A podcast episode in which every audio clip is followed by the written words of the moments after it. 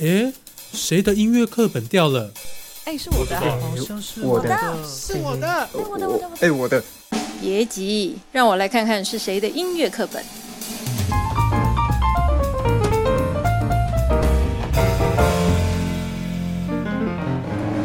大家好，您现在收听的是哎，谁的音乐课本掉了？我是你今天的音乐小老师李世环。那今天要跟大家介绍的是一位台湾本土音乐家马水龙。那相信有接触过台湾本土音乐的听众，应该都对这个名字不陌生。但这里还是简单介绍一下。呃，马水龙是出生在一九三九年七月基隆渔港。那二十岁的时候，马水龙就读国立艺术学校音乐科，他主修的是理论作曲，副修大提琴跟钢琴。然后五年后，他是以音乐科作曲组毕业的。在一九六七年的时候，马水龙跟他的五个朋友组成了一个六人团体，叫做向日葵乐会。那这个乐会，他们每一年都会发表一首新的乐曲。那他们在当年也是在台湾乐坛掀起了不小的轰动嗯，不过这个。这个团体非常可惜，因为在一九七一年的时候，“向日葵”这个字是一个敏感的字眼，所以他们成员都被政府约谈，那这个团体就被迫解散。不过，这并没有阻止他就是在音乐这条路上走下去哦。几年后，他获得一个全额的奖学金，到西德的雷根斯堡天主音乐学院就读，而且。他是以相当优异的成绩毕业的，他甚至还就是代表学校在雷根斯堡音乐节，还有柏林跟慕尼黑的电台公开发表他的作品，相当的不容易。嗯，他之后就从德国回台湾，继续开始他的旅程，然后在这个台湾本土音乐史上写下属于他自己的篇章。好，那接下来我要先介绍他的一个非常著名的作品，叫做《邦迪协奏曲》。这个协奏曲一开始是一个中国广播公司委托他所创作的。这个协奏曲是以邦迪为主奏，然后协奏是由管弦乐团来负责。这个协奏曲的导奏还是一九八零年代到一九九零之间中广每个频道的整点报时音乐，而且一播就是播十八年之久。呃，不过版权的问题，今天就不会在 Podcast 上面播放了。有兴趣的听众朋友可以自己去查查看，应该都查得到。那很特别是，这个邦迪协奏曲在一九八三年的时候，由罗斯托波维奇指挥这个美国国家交响乐团在台北的国父纪念馆演出，而且还用卫星实况转播在美国的 PBS 公共电视网播放。这个邦迪协奏曲呢，展现了邦迪明亮轻快的特质，同时也保有管弦乐团磅礴浩大的气势，将中西两方不同的乐器做结合。值得一提的是，刚刚说这个协奏曲是完成于一九八零年的，但是是隔了整整三十年，在二零一零年年底的时候，才由邱在兴文教基金会的协助下出版这个正式的乐谱。马水龙说到，就是，呃，出乐谱是很花钱的。基本上，当年去作曲家，就是大家大多都没有能力自行出版这个正式的乐谱，加上政府对于音乐这块没有很重视，那他也认为这是导致当年台湾作曲在世界舞台流通性下降的一个原因。呃，有趣的是，因为刚提到隔了三十年才发布这个正式的乐谱。所以马水龙说，在这三十年间，每当有音乐家想要演奏这个邦迪协奏曲的时候，他们都不知道，哎，就是怎么都买不到这个乐谱，所以都只能用他提供的手稿把它复印下来。那我们如果说这个邦迪协奏曲是一首将传统乐器融合西方元素的经典作的话，接下来我要讲的另外一首更厉害，它将中国的这个诗融合进它的乐曲里。接下来讲的就是。也是他很有名的作品《孔雀东南飞》，据说是马水龙先生在读完这首诗之后深受启发，所以才做了同名的交响诗。他根据这个故事内容的情节而设计他曲子的结构，将高低起伏的剧情转化为抑扬顿挫的乐音。一样是版权的问题，没办法播放。但这里简单的讲一下这首诗的剧情，然后用这个方式向大家介绍这首《孔雀东南飞》。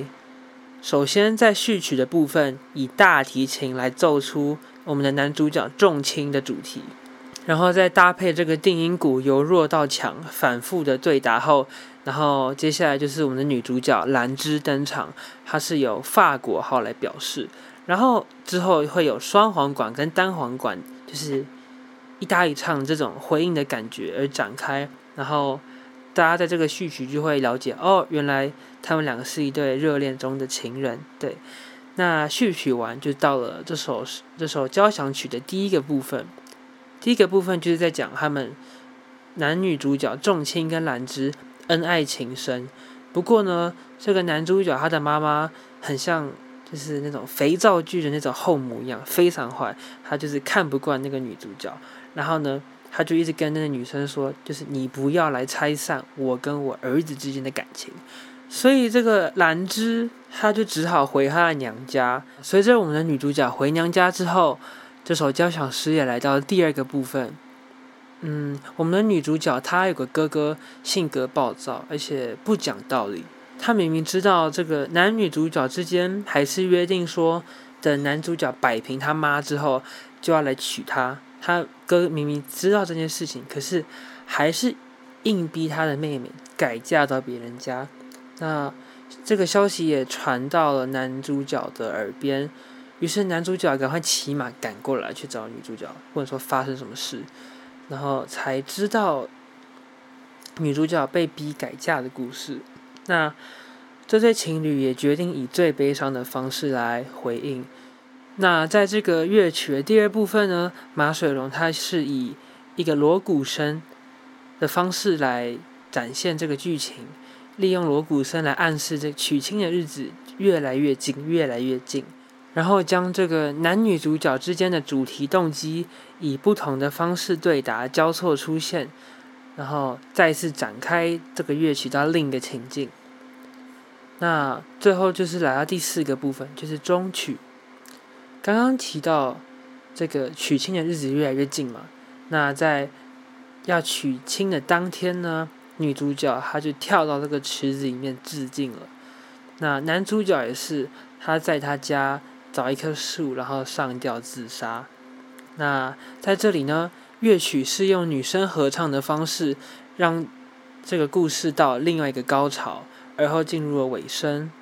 这是一段默默祷，也是一首怀念跟不舍的悲歌。那这个《孔雀东南飞》的故事跟乐曲就到这边告一段落。嗯，不止是刚刚提的这两首歌，马水龙在台湾的音乐史上写出了非常多动人、好听又知名的经典作，而且在台湾音乐上。马水龙的贡献不单单是这些歌曲，他在教育方面也很有贡献。他在一九九零年的时候，受邱在兴之托，筹划了邱在兴文教基金会。那这个基金会呢，马水龙他是提出奖励后进作曲家的这个方式，因为他说他觉得当时的作品满满的西方色彩。就是说呢，这个曲子台湾人写的，台湾人演奏，台湾人唱，可是里面没有台湾的东西在。